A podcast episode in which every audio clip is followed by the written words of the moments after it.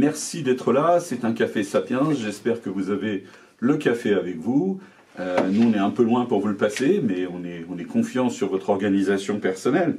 Alors ce matin, euh, deux invités euh, experts d'un sujet qui ô combien est ô combien important, celui de l'énergie et notamment du prix de l'énergie. Et je suis heureux d'accueillir donc d'abord François Henniman, qui est à, à mes côtés. vous êtes diplômé de l'école centrale de Lyon. Vous avez réalisé l'essentiel de votre carrière dans les groupes EDF euh, et euh, Gaz de France, c'est-à-dire GDF et aujourd'hui Engie, hein, bien évidemment. Et depuis 2013, vous êtes consultant indépendant euh, dans le domaine de l'énergie et de l'organisation et de l'administration des, entreprises. À ma droite, pour moi, Philippe Charlez, que nous connaissons bien, qui est ingénieur des mines et docteur en physique, Philippe Charlez est l'auteur de plusieurs ouvrages sur la transition énergétique, dont L'Utopie, le dernier, paru en octobre 2021, L'utopie de la croissance verte, les lois de la thermodynamique sociale. Donc un livre à, lire, bien évidemment, à acheter et à lire. Hein. On ne le vole pas, on l'achète. Il hein. faut que l'auteur quand même récupère quelque chose. Alors, euh, il est l'expert de l'Institut Sapiens pour les questions énergétiques. Il est également l'expert de nombreuses organisations euh, qui, euh, comme Sapiens, partagent des idées et essaient de faire avancer ce débat. Je vous rappelle les trois règles essentielles. La première, vous fermez vos micros, s'il vous plaît. Si vous ne les fermez pas, on va les fermer pour vous, mais ça nous fait, ça nous consomme du temps et c'est pas très pratique à notre niveau. Donc, s'il vous plaît, fermez vos micros. Deuxièmement, vous pouvez poser toutes les questions que vous souhaitez sur le chat. Hein. En, bas, en pied d'écran, vous avez la fonction discussion. Et là, euh, on pourra prendre vos questions et je pourrai les relayer à nos, à nos intervenants. Voilà. Et bien évidemment, on termine pile à 9h pour que vous puissiez vaquer à vos activités. Alors, je vous rappelle le, titre de notre conférence de ce matin. Hein. Le prix de l'énergie est-il devenu fou? C'est une première question extrêmement importante. Et est-ce que, bien évidemment, c'est un avatar conjoncturel ou est-ce que c'est une crise structurelle? La question est bien évidemment euh, d'importance. Alors, première question pour, euh, pour Philippe Charlez. Euh, est-ce que comment peut-on expliquer cet accroissement incroyable du prix de l'énergie depuis l'été 2021 euh, et même un petit peu avant? Mais comment est-ce qu'on explique cet accroissement, Philippe? Que se passe-t-il? Alors, il faut refaire un petit, un petit feedback historique et revenir en fait à, fin 2014. Donc fin 2014, la planète dû au gaz et pétrole de schiste est inondé de gaz et de pétrole et les prix vont s'effondrer de façon euh, extrêmement brutale. On va passer de 100 dollars le baril à, moins de 30 dollars le baril. Et de même, le, le, million de BTU de gaz, le prix va également s'effondrer. Et suite à cet effondrement, on va assister à une réduction drastique des investissements dans l'amont pétrolier et gazier. Alors pour situer les chiffres, en 2014, euh, les investissements dans l'amont pétrolier et gazier, c'est 780 milliards de dollars au niveau de la planète. En 2021, ce sera de l'ordre de 320 milliards de dollars. Donc on a à peu près euh, plus que diminué par deux les investissements. Et donc la réduction de ces investissements, qui en plus sont encouragés par divers facteurs, un premier facteur euh, qui encourage cette réduction d'investissement, ce sont les pressions des ONG vis-à-vis des organismes bancaires, puisque euh, bon, ben, on se souvient par exemple de la mise à, la mise à sac de, BlackRock à, Paris, aussi de la Société Générale. Donc euh, on pressurise les banques pour qu'elles n'investissent plus dans, dans l'amont pétrolier et gazier. Euh, on a également une certaine timidité de la part des, compagnies pétrolières, gazières et des compagnies de services aux investissements de par, euh, je vais dire, un, horizon énergétique qui n'est pas toujours euh, très clair. Hein. On parle par exemple de l'arrêt des voitures thermiques en, 2035, donc ça, ça n'encourage pas forcément à l'investissement. Et cette baisse d'investissement va créer une réduction en fait structurelle de l'offre, puisque quand on investit moins, on va mettre de moins en moins de nouveaux champs pétroliers en, en production, et comme les champs existants diminuent naturellement par leur déclin naturel de 4% par an, on voit une réduction assez structurelle de l'offre.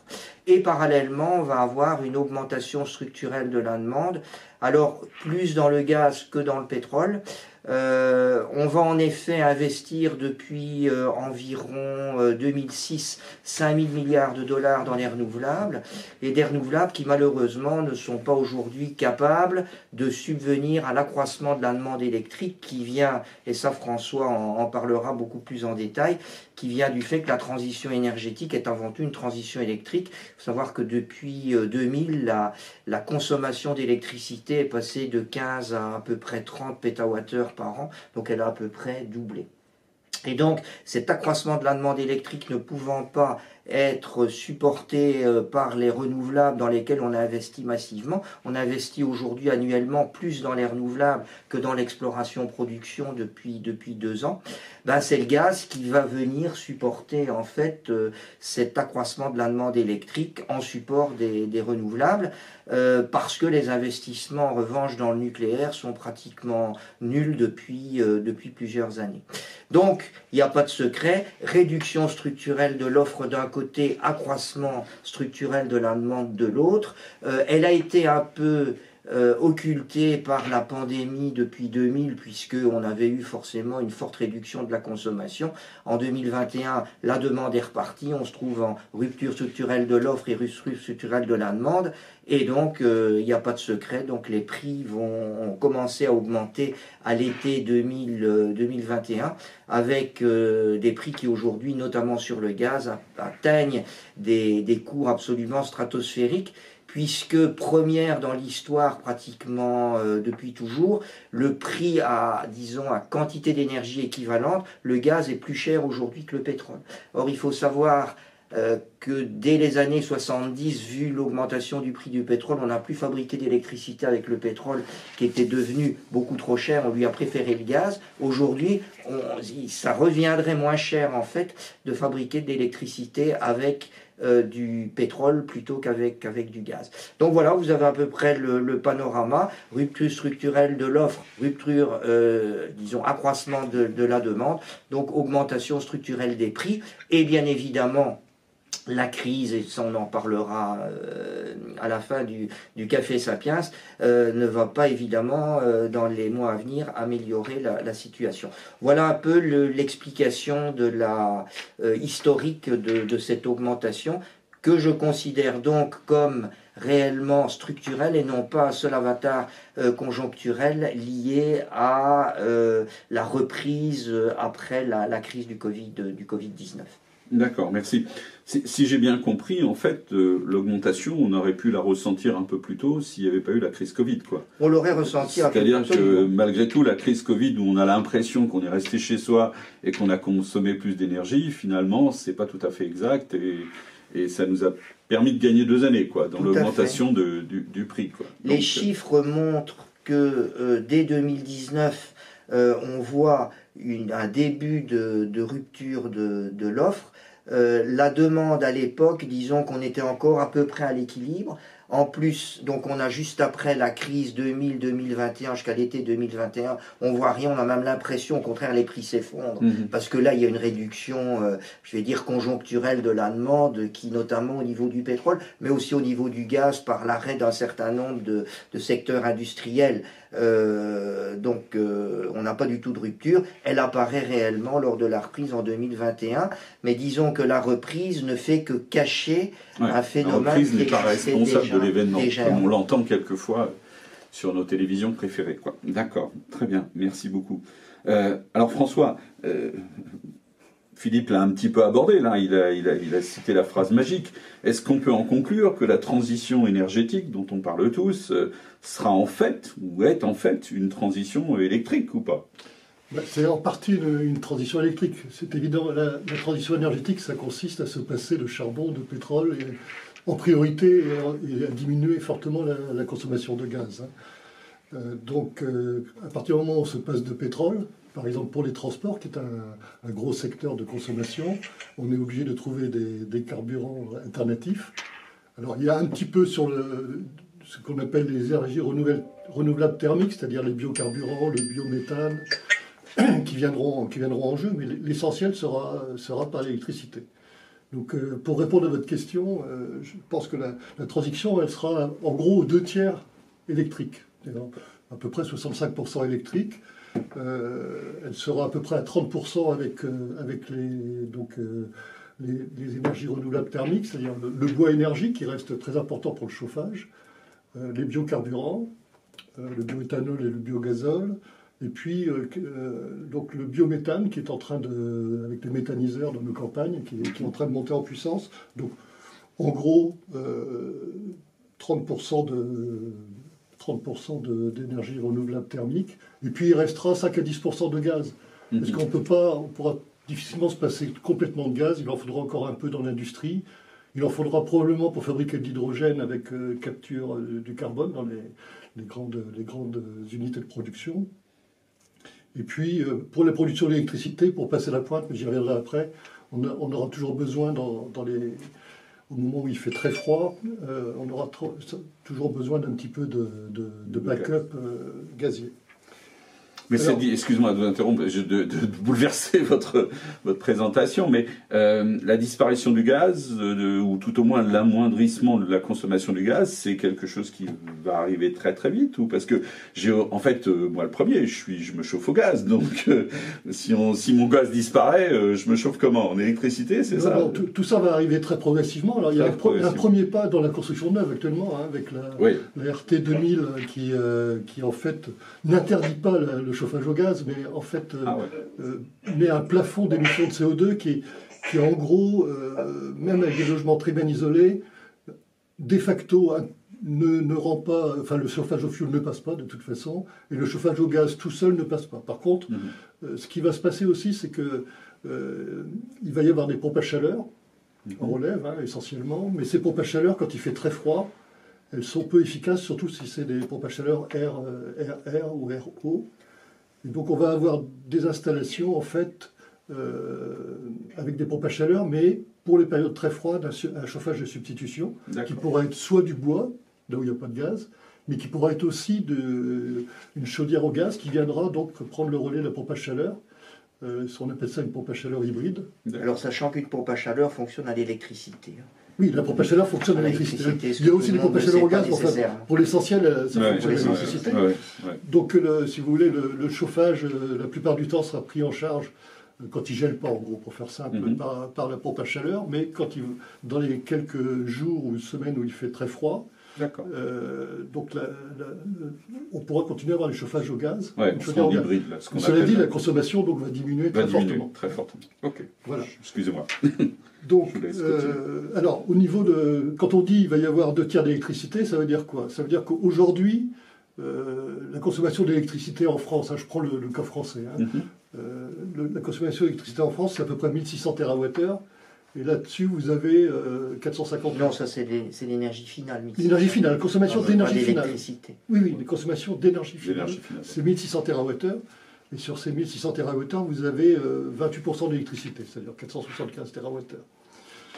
Euh, donc 28% d'électricité aujourd'hui et 65% euh, à la fin de la décarbonation, donc dans 30, ou, dans 30 ans ou, ou 35 ans. Euh, ça représente donc une. euh, même si on fait des économies d'énergie, si on améliore l'efficacité énergétique, si on isole les logements, euh, etc., ça, ça- ça nécessitera une forte progression de, de la consommation d'électricité. Mhm. Aujourd'hui, la, la consommation, donc elle est un peu inférieure à 500 TWh. On estime, ça, ça commence à converger, y compris au niveau du président de la République dans Oui, son discours à Belfort. Ça commence à converger vers une consommation d'électricité de l'ordre de 800 TWh. Hein, L'Académie des technologies, l'Académie des sciences, euh, il y y, a beaucoup de- d'études qui convergent là-dessus. Ça veut dire quoi? Ça veut dire qu'il faudra une production entre 850 et 900 TWh, parce qu'il y a des pertes en ligne et puis on, on fait un peu d'exportation. Ça veut dire en fait 60% de plus de production d'électricité au terme de la décarbonation en France qu'aujourd'hui. Mhm. Et ça, c'est d'ailleurs un chiffre qui a été repris euh, par euh, le, le président Macron euh, lors de son discours de Belfort. Donc ça, c'est... Et est-ce que tout ça, ça va rétablir un prix plus raisonnable ou- Alors, justement, d'abord, c'est un des... faut, faut déjà voir qu'en capacité, déjà, euh, pour avoir un prix raisonnable, il faut être capable de le produire avec des moyens adaptés. Ouais. Et, pas, et donc euh, essentiellement euh, pas, pas de pétrole ou du gaz, Mhm. pour deux raisons, hein, d'ailleurs, pour la raison de- du climat, mais aussi pour la raison de l'indépendance énergétique et du prix, comme, comme Philippe l'a dit. Mhm. Donc c'est un défi immense parce qu'aujourd'hui, euh, 70% de l'électricité est faite avec de- le parc nucléaire et c'est un parc qui est vieillissant. Mhm. On le voit bien avec les fissures, etc. Donc, le- pour répondre à votre question, euh, le gros défi, le principal défi, c'est est-ce qu'on va être capable de renouveler, voire de développer euh, le parc nucléaire pour la décarbonation de, de l'électricité?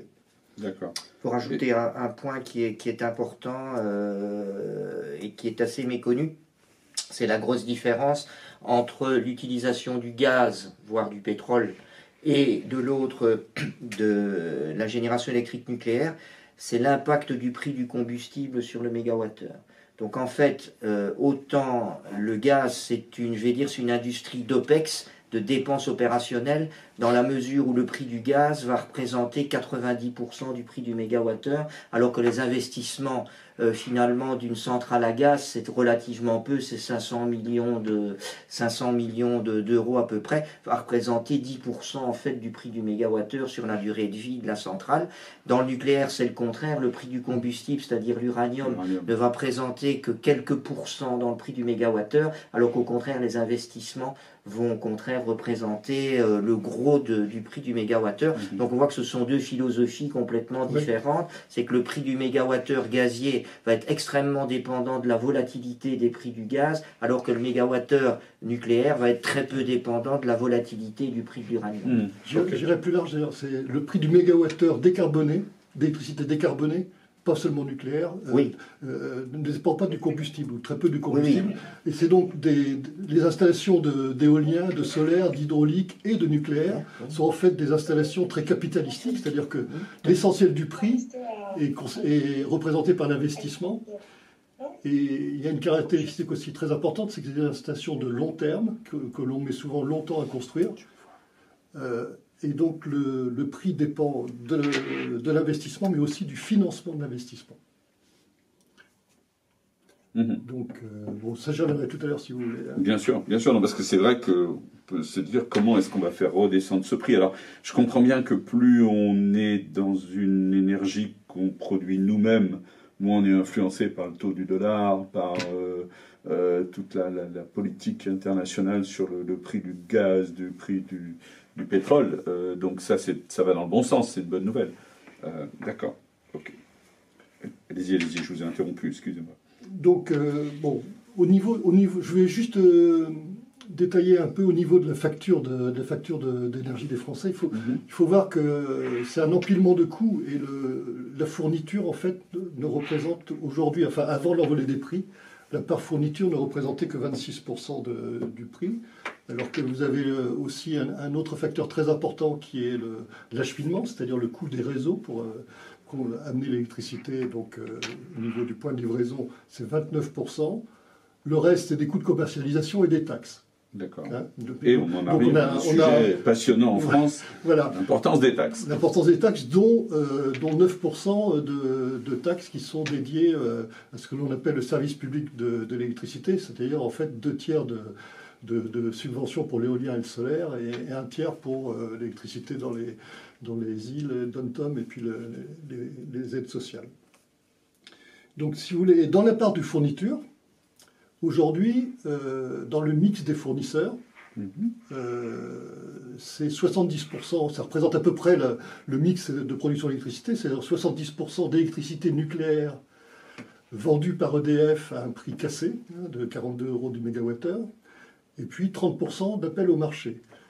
Alors, qu'est-ce qui s'est passé Euh, Qu'est-ce qui s'est passé depuis l'été dernier? Il y a eu deux choses. D'une part, le, prix de- du gaz ayant euh, flambé, le prix d'électricité aussi sur le marché euh, est monté très rapidement et donc il a atteint, il était structurellement de l'ordre de 50 à 60 euh, euros par mégawattheure depuis, depuis plusieurs années et il est monté jusqu'à un pic de, de- supérieur à 250 euros par mégawattheure au mois de décembre. Ça c'est la première chose. La deuxième chose c'est que comme la concurrence s'est développée, euh, les fournisseurs euh, donc alternatifs, donc notamment Total Energy euh, et Engie, hein, qui, Mhm. qui représentent le gros de la concurrence en France, ont eu besoin de beaucoup plus d'électricité. Et comme la production nucléaire qui est mise à disposition à ce prix très intéressant est plafonnée à 100 TWh, c'est-à-dire à peu près, à peu près 30% ou 35% de la, production nucléaire d'EDF, leur part dans le mix a, diminué parce que la Creux, la Commission de régulation de l'énergie, a été obligée de décréter les demandes de, ses fournisseurs. D'accord. Et donc. Alors qu'en fait. Euh, alors, elle est obligée de décréter. Euh, et donc, en fait, dans la part de. Dans, dans, comment, dans le mix des fournisseurs, la, part d'électricité au marché a commencé effectivement à augmenter par rapport à la part nucléaire.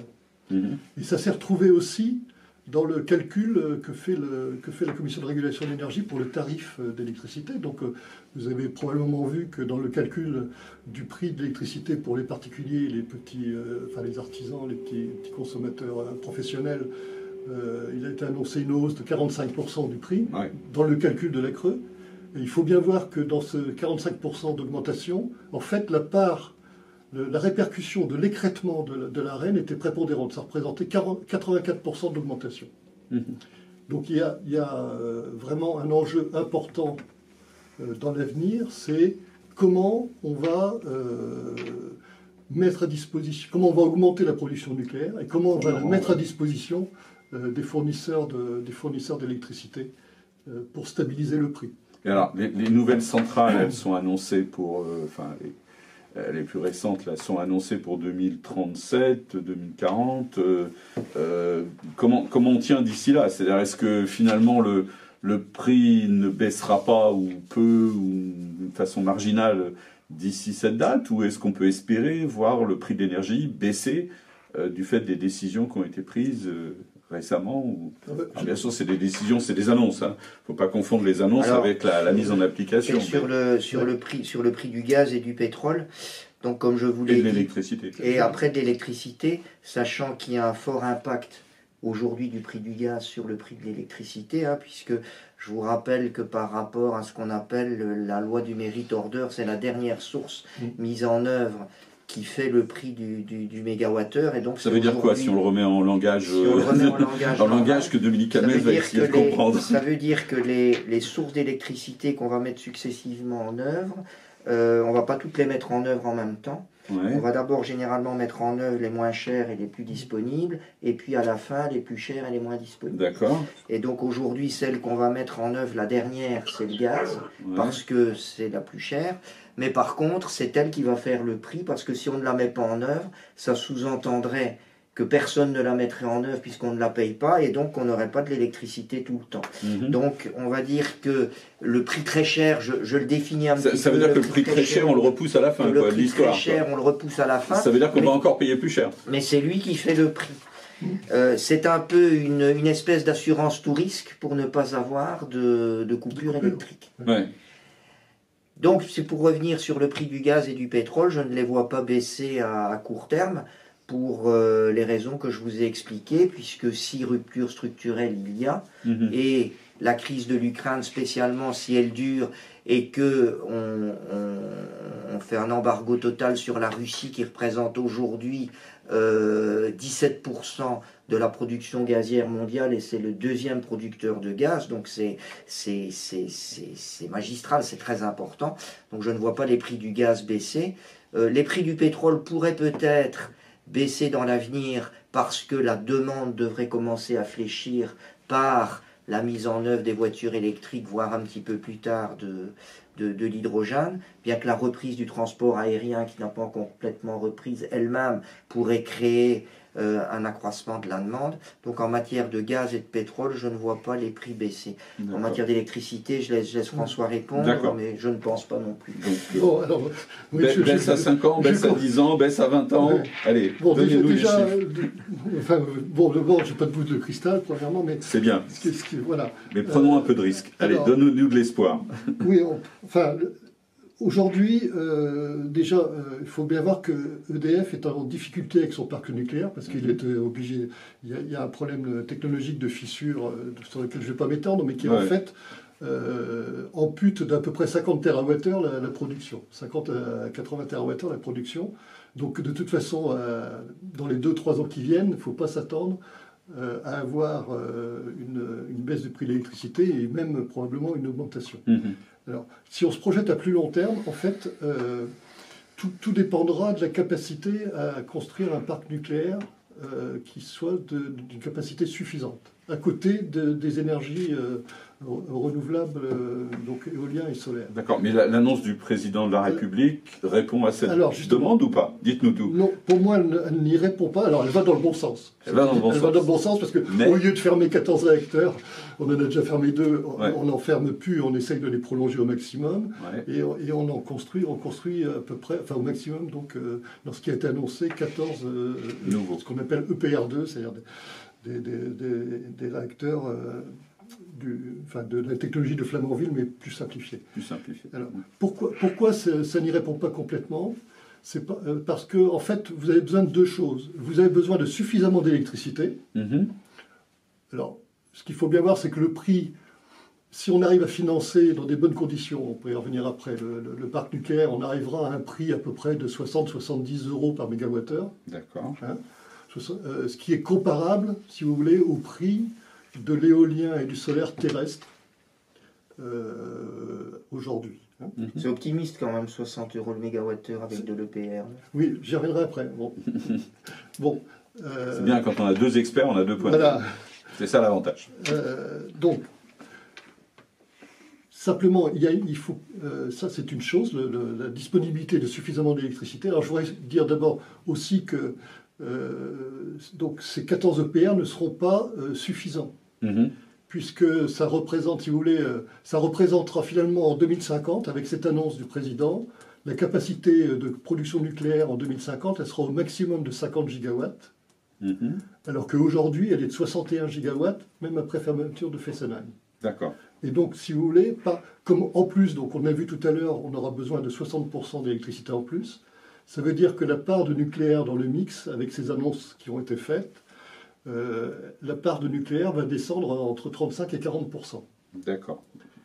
Donc on va avoir un petit manque. Donc on va avoir un petit manque, comme vous Quand je dites. dis un petit, euh, Et le, et hein. le manque, il va se faire particulièrement sentir euh, sur la, la capacité de répondre, de fournir au moment de la pointe d'hiver. Mhm. Puisque, euh, si vous voulez, aujourd'hui, la pointe, l'appel de pointe, c'est à peu près 100 gigawatts. Mhm. Le record date de 2012 avec 102 gigawatts. Cet hiver, on a eu 85-90 gigawatts, hein, mais ça n'a pas été un hiver très froid. Non. Cette pointe va augmenter. Mhm. Elle ne va pas augmenter dans une proportion de 60%, parce que comme on fait des économies d'énergie, l'isolation des bâtiments, que, euh, mais elle va augmenter de 10 ou 15%. Il y a la consommation, enfin, il y a Oui. l'amélioration de nos. Donc de on aura, vies, on aura besoin de euh, à peu près au moins euh, 110 gigawatts quand il fera très froid l'hiver, et on n'aura que 50 gigawatts de nucléaire au mieux. Donc Ok. il a- vous voyez qu'il en manque 60 quand même. hein. Alors avec les 60, on en a, on en a une vingtaine avec euh, l'hydraulique, des barrages hydrauliques et puis le- Mhm. les bioénergies, euh, enfin le- la biomasse. Mhm. mais il en manque encore 40. Ouais. Euh, ça ne peut venir que de sources fossiles et d'importation. D'accord. Donc soit, euh, soit on fait appel aux importations, et, et RTE l'a proposé en, en- en développant très fortement les, les interconnexions, mais on voit bien que les importations, Avec le risque de la souveraineté. on a le risque de la souveraineté. Est-ce que les Allemands, etc., ont encore suffisamment d'électricité à produire pour nous, pour sauver la vie euh, pendant l'hiver On peut en douter. Mhm. L'autre alternative, c'est de construire des, des 30, 30 gigawatts de centrales à gaz nouvelles, Mhm. mais c'est un, petit peu- c'est un petit peu contradictoire avec la, la décarbonation d'une part, Mhm. et d'autre part, ça nous, ça nous met euh, pendant l'hiver dans un risque très important de prix du gaz élevé à long terme, comme l'a dit Philippe. Et donc là, euh, on, a, on a vraiment une impasse. Donc c'est pour ça euh, que euh, ce qui a été annoncé, la construction de 14 EPR, est insuffisant. est, est largement, et même très insuffisante. Et, et j'ai attiré votre attention aussi ce- sur le fait que le, le trou, si j'ose dire, est comblé dans les annonces du président de la République par de l'éolien maritime, Mhm. puisque le rythme de l'éolien terrestre a été divisé par deux dans les annonces par rapport à ce qui était prévu dans la, dans la programmation pluriannuelle de l'énergie. Il y a un effort très important sur le solaire, mais, mais qu'il qui, faut faire bien sûr, mais qui sera, qui sera insuffisant. Et l'éolien maritime, donc il a été annoncé 40 gigawatts, alors que le, le, plateau continental autour de la France, autour des côtes françaises, est très étroit. Donc le, potentiel en éolien maritime posé sur le, sur le fond, il est limité. Hein. Mm. L'ADEME dit, parle de 16 gigawatts maximum. Euh, il y a 3 gigawatts en construction en ce moment. Hein. Donc, mhm. donc, il faudrait dans ce cas-là 25 gigawatts d'éolien flottant très loin des côtes, mhm. donc deux fois plus cher, deux fois plus cher à construire et deux fois plus cher à raccorder. Ouais, donc, euh, et donc ça représente, j'ai calculé, hein, donc mhm. si, si, on fait 40, enfin, c'est 40 gigawatts d'éolien maritime, dont 25 gigawatts de, de, flottant, par rapport à des prix euh, donc, du nucléaire qui sera de l'ordre de 60-70 euros du mégawattheure, de solaire, éolien terrestre qui seront aussi dans les mêmes eaux. Le, prix de l'éolien flottant donc, sera le double et ça représenterait 130 milliards d'euros de, subventions. C'est-à-dire autant de subventions qu'on a payé jusqu'à présent euh, dans les dix dernières années pour, euh, pour développer le, pétrole. ça me paraît. Alors, ce qu'on peut, donc, si vous voulez, pour conclure, la seule, la seule solution d'en sortir, c'est de, de, de, de, faire un programme qui représente, alors on a discuté avec Philippe, de, l'ordre de 35 EPR à l'horizon 2050 pour fixer les idées, ce qui est, ce qui est euh, plus du double de ce qui a été annoncé. Et ça représente, euh, ça représente un investissement de 300 milliards d'euros. dans le... Attends, excuse-moi, encore une fois. J'ai juste deux questions qui sont arrivées euh, de, nos, de, nos, amis qui nous suivent. Notre, justement par rapport aux éoliennes, alors euh, quelqu'un dit un point qui n'est jamais cité est le surcoût des connexions éoliennes et voltaïques qui sont calibrées sur des puissances en fonctionnement 25, 30, 10% du temps. Euh, alors, réaction, euh, et puis peut-être leur mettre dans une explication compréhensible pour tout le monde. je suis désolé pour celui qui a écrit. Mais... Non, non, mais bon, il, est, il est parfaitement exact. Alors, les, éoliennes et le, solaire sont, sont raccordés sur le réseau de, distribution d'électricité. Mm-hmm. Les grosses installations sur le réseau à 20 000 volts. Euh, et puis les, panneaux sur les toits, etc., euh, solaires sur les toits, sur, sur, le réseau à basse tension. Le, ça, représente des investissements importants parce qu'il faut tirer des câbles. Mm-hmm. pour, pour, pour, imager, il faut un câble 20 000 volts pour accorder 12 mégawatts. Waouh hein euh, Donc en fait, les, les, parcs, les parcs solaires éoliens, c'est des paquets de, de, 4 ou 5 ou 6 éoliennes, de, ça représente 12 mégawatts. À chaque fois, il y a un câble 20 000 volts qui va vers un poste source. Il a fallu construire des postes sources spécifiques. Par exemple, en Champagne-Ardenne, là, ils viennent de, ils viennent de euh, Enedis vient de dépenser 48 euh, millions d'euros pour construire un poste source pour évacuer l'énergie. Donc vous voyez que ça représente des investissements très importants. Alors j'ai fait un calcul. Mm-hmm. Aujourd'hui, comme, comme les, le solaire et l'éolien sont encore relativement marginaux, ça représente 15% du mix. Mm-hmm. Donc pour, pour, vous fixer les idées, ça représente à peu près, en coût actualisé, 8 euros par mégawattheure. D'accord. Par contre, si on va, euh, si on veut faire 50% euh, d'énergie renouvelable intermittente, euh, là, ça va montrer très rapidement. RTE, dans ses scénarios, 50 ou 100%, même jusqu'à 100% d'énergie renouvelable, c'est des dizaines, voire des centaines de milliards d'euros d'investissement. Et même le, quand on a vraiment beaucoup d'énergie intermittente, le, coût réseau mmh. dépasse le coût d'investissement dans les, dans les moyens éoliens. Ah oui.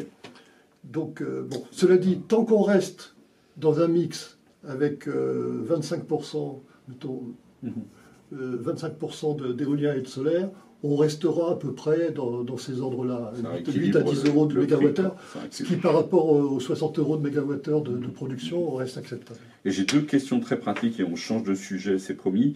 Euh, une première en, réponse en deux minutes, parce que je pense que ça mériterait euh, deux heures de, de discussion, mais pourquoi cette frénésie des éoliennes en mer, illustrée aux USA et en Floride euh, Alors que vous venez de nous expliquer, même avant que, la, même avant que la, question arrive, mais nous expliquer que c'était quand même pas plus rentable. L'éolien en mer a quand même un, un avantage par rapport à l'éolien onshore, c'est que euh, donc ce qu'on appelle le taux de charge, c'est-à-dire pour faire simple, la durée annuelle pendant laquelle on a du vent Ouais. est à peu près le double en mer Que qu'à si on terre. met à- dans la Marne, C'est-à-dire qu'une éolienne, une éolienne en mer, elle va tourner deux fois plus de temps et produire deux fois, plus enfin, oui, 37% du temps. euh, Oui, mais 83%. il y a des, il y a Un peu des- plus, il y a on des va dire. endroits où on peut monter à 50%. C'est assez- on y est- en mer du Nord, on monte à 50%. D'accord. Ce qu'il faut, ce qu'il faut voir aussi, c'est que le, Donc c'est l'avantage. Mais par contre, ça fait énormément, on va dire, de, énormément d'infrastructures. hein. Euh, une éolienne offshore euh, flottante, elle va peser de l'ordre de... Il y a 2500 tonnes d'acier quand même. hein. Ouais. Donc c'est il y a, absolument... il y a absolument 2500 tonnes d'acier, il y a, des, il y a des, des lignes d'ancrage qui font 600 mètres de long, etc. C'est- Euh, D'accord. simplement, je- Finissez. euh, Je vous en prie. le- ceux qui ont le plus développé l'éolien en mer aujourd'hui, ce sont les Britanniques. Mhm. Et ils ont un grand avantage en mer du Nord, etc. C'est qu'ils ont un plateau continental et un fond- des fonds marins qui sont très peu profonds. Mhm. Donc ils ont de l'éolien qui est posé. Et là, l'éolien posé aujourd'hui, c'est une technologie qui est mature Mhm. et qui donc permet de sortir de l'électricité, euh, là aussi, à 50-60 euros du mégawattheure. D'accord. Euh, Alors que l'éolien flottant, c'est c'est encore expérimental. C'est les Français qui développent ça en premier, mais euh, aujourd'hui, on ne sait pas faire en dessous de 120 euros. Mhm. Euh, plus un raccordement, qui- double. plus un Plus le raccordement, raccordement. qui va coûter 30 ou 40 euros du mégawattheure. D'accord. Dernière question, et je l'ai dit, on change de sujet, entre guillemets. Euh, question très, très pratique. Est-ce que vous conseillez aux entreprises qui en ont le potentiel d'équiper leur toit en panneaux voltaïques, photovoltaïques pardon, Bah, les, les panneaux photovoltaïques en autoconsommation, ça devient, une, ça devient une solution qui, est, euh, qui devient intéressante euh, économiquement. D'accord, on peut y aller, quoi. C'est C'est une bonne, pas- ça ne sera pas suffisant pour s'alimenter, mais c'est un appoint. C'est un appoint, c'est c'est ce que j'ai compris de mes amis qui avaient équipé leur toit. C'est un appoint. C'est pas, on fait pas toute la maison euh, avec les panneaux, quoi. Les renouvelables ont besoin d'un ami. Voilà. Ont besoin oui. Et le réseau est un ami d'ailleurs. Ok, d'accord. Euh, tu voulais ajouter quelque chose, Philippe Oui, je voulais, je voulais ajouter que dans le, le discours de Belfort, et puis on en sortira, Mhm. euh, c'est qu'il y a un point, le, le point le plus critiquable, ce sont les moins 40% de réduction de consommation d'énergie. Alors je l'ai largement développé dans le, dans le rapport que j'ai publié. Oui, on va, on va en dans- parler à la fin. dans- On- sur le site internet de l'Institut, voilà. il y a une petite note de Philippe pour. C'est euh, qu'en fait, quand compléter notre on, discussion. quand on prend en compte ces moins 40%, on remarque que euh, ces moins 40%, ils sont à peu près incompatibles à partir de 2040 avec une croissance économique. Euh, même si on prend une croissance économique assez faible, de l'ordre de 1% euh, par an, euh, on n'arrive plus à la faire parce qu'on n'a plus assez d'énergie. Et puis en plus, parallèlement à ça, tous les candidats veulent réindustrialiser la France. Or, je ne vais pas vous faire un dessin, réindustrialiser, ça veut dire quand même plus d'énergie. Donc, faut bien avoir dans la tête qu'on peut faire de la transition énergétique éventuellement sans carbone, mais on ne fera pas de la transition énergétique sans énergie. Et donc les moins 40% sont assez critiquables. Euh, les calculs que j'ai faits montrent qu'on peut aller difficilement au-delà de moins 25% pour à la fois réindustrialiser et faire de la croissance économique. Évidemment, moins 25%, ça fait moins d'économie, donc ça fait plus d'électricité à terme. Et donc je converge avec François. Moi j'ai évalué le nombre de PR nécessaires pour rester en croissance économique et réindustrialiser euh, dans un mix équilibré à 31 EPR à l'horizon Avec les 40 gigawatts de- d'éolien maritime. avec les 40 gigawatts d'éolien maritime que je n'ai pas critiqué, j'ai repris les chiffres euh, euh, tels quels du président. D'ailleurs, on, on retrouve bien aujourd'hui 1600 TWh de consommation d'énergie. On ça. va arriver à, à, mettons, à 1300 à peu près. Et, et on retrouve bien donc 800, gigawa- 800 TWh d'électricité, c'est 400, 60%, voilà. c'est 65, Alors, c'est- 65% alors, les- du il faut savoir que l'énergie primaire, c'est un tout, à l'énergie finale, c'est un tout petit peu plus, mais en fait, il y a une consommation que moi j'ai pris en compte et que toi tu prends pas en compte, c'est donc ce qu'on appelle la consommation non énergétique de l'énergie, c'est-à-dire tout ce qui est destiné à la pétrochimie et au plastique, qui est de l'énergie, mais qui est utilisé comme matière et non pas comme énergie. D'accord. Alors, j'ai une belle série de questions. Les réponses ne doivent pas dépasser une demi-seconde. Une demi-seconde. Voilà, c'est donc réponse très directe, d'accord, pour qu'on puisse couvrir toutes les questions qui nous ont été posées. Il y a actuellement des investissements pour convertir des infrastructures gaz déjà amorties au gaz renouvelable, biométhane, etc., biométhane, pardon. Prenez-vous en compte ces sources d'énergie locales dans votre analyse Oui, enfin, dans, dans le, le développement du biométhane, il est pris en compte. hein, le- Alors, biométhane, syngas, Alors, quel euh, hydrogène. Oui. Quel type C'est les, infrastructures de distribution, je suppose. Que les, infra- les infrastructures de production de biogaz non, et de de- consommation, et- peut-être. et- Consommation. De consommation. cons- de consommation, Le, d'accord. le- le potentiel de biométhane, euh, il se situe entre 60 et 100 TWh, selon que l'on fait des cultures dédiées ou pas. D'accord. C'est-à-dire parce qu'il y a- une part de déchets Mhm. agricoles, etc., et une part éventuellement de maïs ensilage, ce qu'on appelle du maïs ensilage, c'est-à-dire du maïs produit pour, pour euh, être méthanisé, ce que font beaucoup les Allemands. Mhm. C'est pour ça que les Allemands ont plus de biométhane. Donc, donc on a un potentiel total d'entre 60 et 100 TWh, dont une partie sera utilisée sous forme de bio-GNV pour les transports, Mhm. pour les camions, pour les, Ouais. les navires maritimes, enfin les, les- Et beaucoup mieux Les que l'énergie électrique pour les camions, d'ailleurs, j'ai compris. C'était Voilà. plus efficace que l'énergie électrique. donc une partie. euh, donc Ouais. le- la question qu'il faudra à laquelle il faudra répondre, comment on répartit ces 60 à 100 TWh entre le- les transports et puis l'injection dans les réseaux de gaz pour rendre finalement le, le- le- le chauffage au gaz plus, euh, plus, plus écologique. D'accord. Alors, on s'arrête là parce que j'avais dit une demi-seconde. Euh, Est-il sérieusement envisageable de construire 14 EPR d'ici 2050 Et notre ami fait un calcul. Un EPR tous les deux ans, est-ce réaliste? Alors, on a dans le parc qui a été fait, si vous voulez, on est, on est quelque part dans la même situation qu'après le premier choc pétrolier. En 73, quand, quand le prix du pétrole, c'est tout à fait comparable. Et quelle, est- quelle a été la réaction de la France? Non pas pour décarboner, mais pour avoir- améliorer, le, enfin pour répondre au choc pétrolier et avoir de la dépendance énergétique, c'est de construire 58 réacteurs en 30 ans, moins- en, en 25 ans. D'accord. Alors, à partir de 73.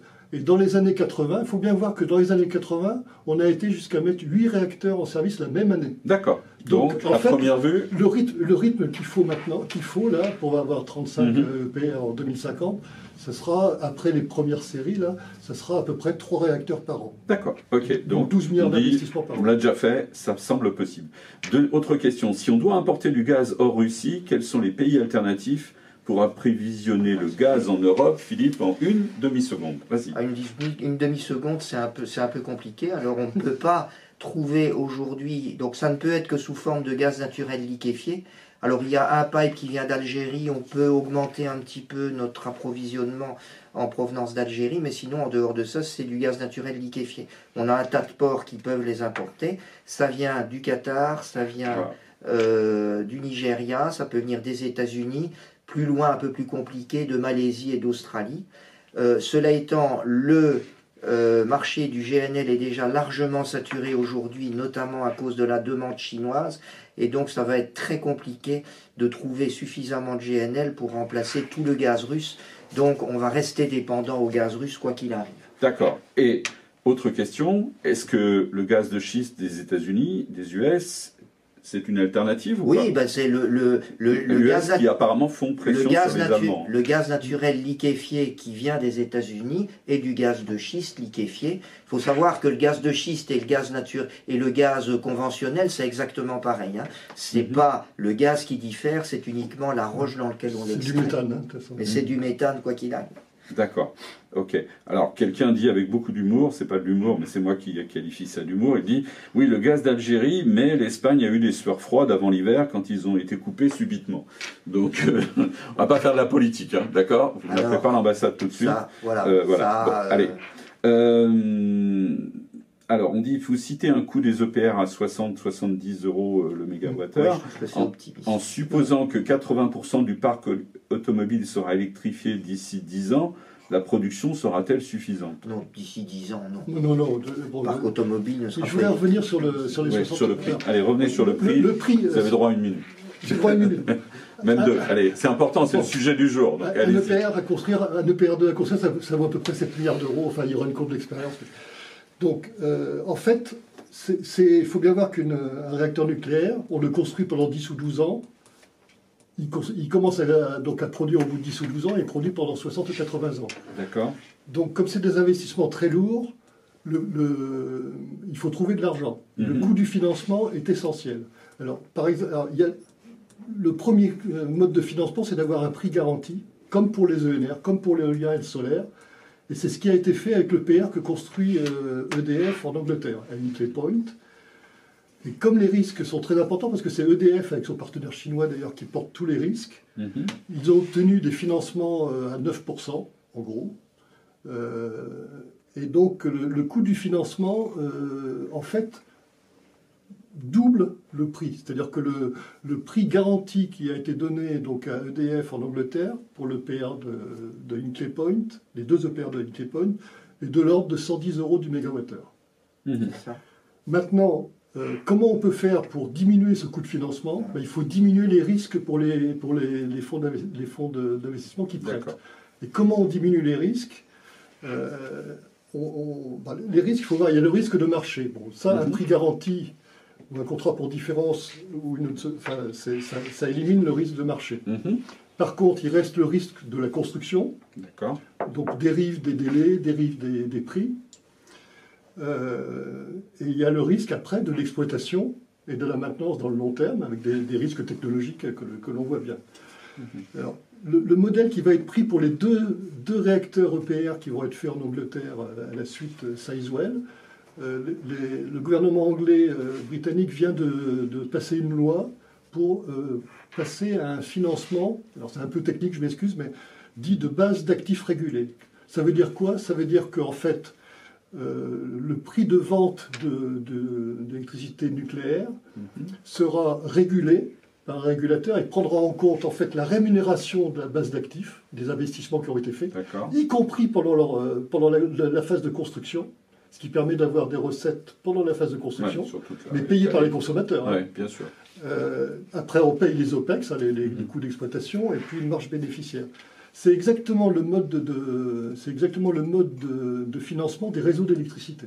Mhm. Hein, Aujourd'hui, Enedis investit euh, quatre- pra- pratiquement 5 milliards d'euros dans les, par an euh, dans les réseaux d'électricité, alors que le programme de PR, 35 EPR, c'est 12 milliards par an. Donc vous voyez, Mhm. on, est, on est quand même dans des choses euh, à peu près euh, équivalentes. Donc ce- ce- cela, en fait, ça veut dire quoi? Ça veut dire que on reporte le risque Mhm. sur les consommateurs, Mhm. et donc, le- l'investisseur, c'est-à-dire EDF, euh, l'opérateur, est déchargé d'une partie de- d'une grande partie du risque. Et cela lui permet d'avoir des, des- donc des, un, coût du capital beaucoup plus faible, Ouais. des, des- emprunts beaucoup plus faibles. Donc, on- aujourd'hui, les réseaux, euh, c'est c'est financé avec, des, euh, avec un coût du capital de l'ordre de 4%. hein. La, la- la- la- la D'accord. Commission de régulation de l'énergie euh, rémunère le Enedis à peu près à 4%. Et si on applique, donc si on trouve un coût du capital de 4%, Mhm. on Ah, ça arrive à baisser. 60 à 70 On arrive euros à par 60, mégawatt. 60. D'accord, ce qui, répondre- ramène à- ce qui arrive à une question euh, par un lecteur. Nous avons un ou une auditrice qui lit les rapports de la Cour des comptes, c'est une bonne nouvelle. La Cour des comptes a indiqué un coût des EPR plutôt compris entre 85 et 100 euros Oui. Comment expliquez-vous cette différence Oui. Vous venez nous l'expliquer. Alors, qu'est-ce que ça veut dire en pratique? Ça veut dire qu'en fait, il faudrait euh, créer une filiale dédiée nucléaire au sein d'EDF, par exemple, Mhm. ou, ou une entité complètement séparée, mais Ouais. pour, pour des raisons de, de- de compétences, on a, EDF aura besoin de compétences internationales pour faire des EPR en Angleterre, en Pologne, en Inde, etc. Mhm. On peut imaginer donc une, une, sor- une- une filiale, un peu comme la filiale de réseau Enedis ou RTE, une filiale nucléaire qui, qui reprenne le parc existant, Mhm. le, euh, le réacteur de Flamanville en construction. Comme avec nos amis de la SNCF, quoi. On reprend les rails et. Euh, oui, enfin les rails, c'est les réseaux. hein. Oui, oui. Là, ça serait du nucléaire, sachant que le nucléaire serait en fait un bien essentiel, euh, Mhm. euh, Bien fondamental pour la, Ouais. la fourniture d'électricité des Français. Et donc, en fait, on, on aurait un prix. Aujourd'hui, le prix est de 42 euros du mégawattheure. Il est insuffisant pour financer le, le prolongement des réacteurs, hein, parce qu'il y a un, un investissement de 50 milliards d'euros qui est, qui est engagé par EDF, Mhm. Qu'on appelle le grand carénage, pour permettre de prolonger au-delà de ça. 40 ans les réacteurs. Ce qui fait 10, 10, 10 Donc, ça, 10 ça euros. représente à peu près 10 euros par mégawattheure. Donc, en fait, D'accord. le- le- si on veut que EDF ait assez de cash flow, à la fois pour maintenir les, les- en fonctionnement les réacteurs existants et puis pour engager la construction de nouveaux EPR, il faudrait que cette filiale soit, soit capable de vendre au départ l'électricité entre 50 et 55 euros du mégawattheure. Mhm. Et puis, au fur et à mesure que les investissements des, des pa- des- des nouveaux réacteurs se feront, ben, le prix, il augmentera progressivement pour atteindre euh, en asymptote, donc le- si, tout, si tout va bien, euh, 60 à 70 euros du mégawattheure. Mais dans tous les cas, globalement, le prix de l'énergie ne va pas baisser à court terme. hein. Non, et, non, même, non. et même à long terme. Non, non, il va, il- Il ce qu'on peut espérer, ce qu'on peut espérer, c'est qu'il, euh, qu'à long terme, euh, si on réussit ce programme et que l'on continue à développer les, les ENR euh, terrestres, hein, l'éolien et solaire, de, de façon euh, raisonnable, euh, bah, ce prix, il, il soit pour la base de 70 euros du mégawattheure, je veux dire, Mhm. alors que dans les dernières années, il est entre 50 et 60. hein. Mhm. C'est une augmentation, mais ce n'est pas une augmentation euh, démentielle. Euh, Donc, ce qui et, faire- et- et bon, l'hiver, l'électricité en pointe sera toujours plus chère parce qu'elle sera soumise. euh, Bien sûr. sera soumise au- Donc on peut dire que ce qui pourrait faire la différence dans un sens, ça c'est l'économiste qui parle, ce serait une baisse des taxes de, sur l'électricité et sur le gaz. Enfin, Alors, une a- baisse des taxes. euh, et parce que, de l'autre côté, on a fait Alors- des économies dans le fonctionnement de l'État, si je peux me permettre, hein, au Alors- passage. Dans les taxes, alors bon, il y a la TVA sur les taxes, je ne vais pas revenir sur la TVA, mais dans les taxes, il y a tout à l'heure, je, je vous ai dit, il y a 9%, de, Mm. 9% qui sont liés au service public de l'énergie, dont, dont, euh, dont les trois quarts ou les deux, deux tiers sont liés aux subventions pour les renouvelables. Il faut voir que les, les subventions pour les renouvelables, ça représente 5-6 milliards d'euros. Mhm. Ça, ça doit représenter à peu près 15 euros du mégawattheure, vous voyez, c'est à peu près l'écart. Ouais, quand entre- même, quand même. Ah oui, c'est à peu près l'écart, en fait, Ouais. c'est à peu près l'augmentation qu'on va va avoir. Alors, si on ne fait pas trop d'éolien maritime, enfin, si on ne fait pas d'éolien maritime flottant, Ouais. le- les, les subventions, euh, les subventions euh, aux renouvelables vont, vont disparaître quasiment. Mhm. Puisque comme le solaire et l'éolien seront dans les prix du nucléaire, le l'éolien terrestre sont dans les prix du nucléaire, euh, quand on aura fini de payer le- les installations solaires là, avant le moratoire de 2010, là, qui nous coûte 2 milliards par, Par an. par an, mais que ça va se terminer dans 10 ans, hein, dans, Mhm. dans moins de 10 ans, à partir de 2030, si on ne fait pas d'éolien maritime flottant, euh, en fait, cette partie-là va disparaître. Donc on, on sera soulagé d'une quinzaine d'euros par mégawattheure. Ouais, d'accord. Bon, un petit peu d'optimisme quand même. Alors, juste pour terminer, parce qu'il nous reste 4 minutes, j'ai une question pour chacun de vous, Oui. mais vous me laissez deux minutes pour annoncer la suite. Donc, vous avez une minute pour répondre. La première, euh, pour vous François, est-il possible de nous replacer dans un contexte mondial? Qui sont les grands acteurs et quelles sont les évolutions? Les Au grands acteurs de l'énergie au niveau mondial. C'est le, la EDF en Russie, fait partie. euh, Ah, oui, oui, oui. au niveau des pays. Des pays, oui, des pays, des pays. Ah bah, au, niveau de, bah, au niveau pétrolier, c'est le, c'est le Moyen-Orient, la Russie. Euh, au, au niveau de l'électricité, au niveau de l'électricité, il y a, il y a- je- EDF, euh, EDF est pratiquement un leader mondial, c'est-à-dire que le, D'accord. le- c'est- c'est c'est, euh, c'est- c'est très réparti. Alors, Très par exemple, au niveau nucléaire, vous avez- par contre, vous avez Rosatom, Mhm. euh, qui, est, qui est un acteur très important. Vous avez des Coréens aussi. D'accord. Et Rosatom, c'est quel pays Rosatom, c'est Russie. C'est la Russie, hein. d'accord. C'est eux qui construisent la, la centrale de Pâques en Hongrie actuellement. Bien sûr. Et deuxième Et la question. Chine Et la Chine, et la Chine, bien sûr, et la Chine, oui. La La Chine qui a pris son indépendance technologique et qui construit des réacteurs. D'accord. Et deuxième question. Et deuxième question pour Philippe, il n'y a pas de raison. Est-ce qu'il est envisageable de produire du gaz de schiste en France? Alors euh, oui, la question est oui. Euh, pendant très longtemps, je me suis occupé de ce projet chez Total et au prix du gaz dans les années euh, 2010-2014, euh, le prix du gaz en Europe ne permettait pas de valoriser le gaz de schiste euh, en Europe. Donc aujourd'hui, vu les prix du gaz, euh, ce serait extrêmement rentable. En revanche, il reste le problème sociétal à, à, à lever, ce qui J'ai pas lu la une- fin de la question qui disait pas malgré l'opposition des ce n'est Verts. pas une paire de manches, mais, Mais- donc je pense qu'aujourd'hui, du moins en France et pendant la campagne électorale, aucun candidat euh, n'osera mettre euh, le problème de gaz de schiste sur le. Mais soulager un petit peu euh, vis-à-vis de la Russie euh, la demande de gaz européenne via une production domestique serait certainement un point très positif. D'accord, très bien. Merci beaucoup à vous deux. C'était bien agréable de passer cette heure avec vous. J'espère que, comme moi, vous avez appris beaucoup de choses. Je vous rappelle, c'est le moment publicitaire, je vous rappelle le petit rapport préparé par Philippe Charlez, euh, qui est depuis hier sur le site de l'Institut Sapiens. hein. il y a euh, une dizaine de, de pages à lire. C'est très, très intéressant, très documenté comme d'habitude. Et si il vous reste un petit peu de temps, euh, bloquez votre agenda pour le vendredi 18 mars, donc dans, quasiment euh, deux semaines, euh, même presque trois. De 8h30 à 9h30, on a une conférence en visio sur l'innovation et la recherche, comment faire mieux en France et en Europe. Et le jeudi 24 mars, de 8h à 9h, avec notre ami Raphaël Krivine, on aura un nouveau café Sapiens sur le thème Quoi de neuf en matière de data? Euh, sujet ô combien intéressant.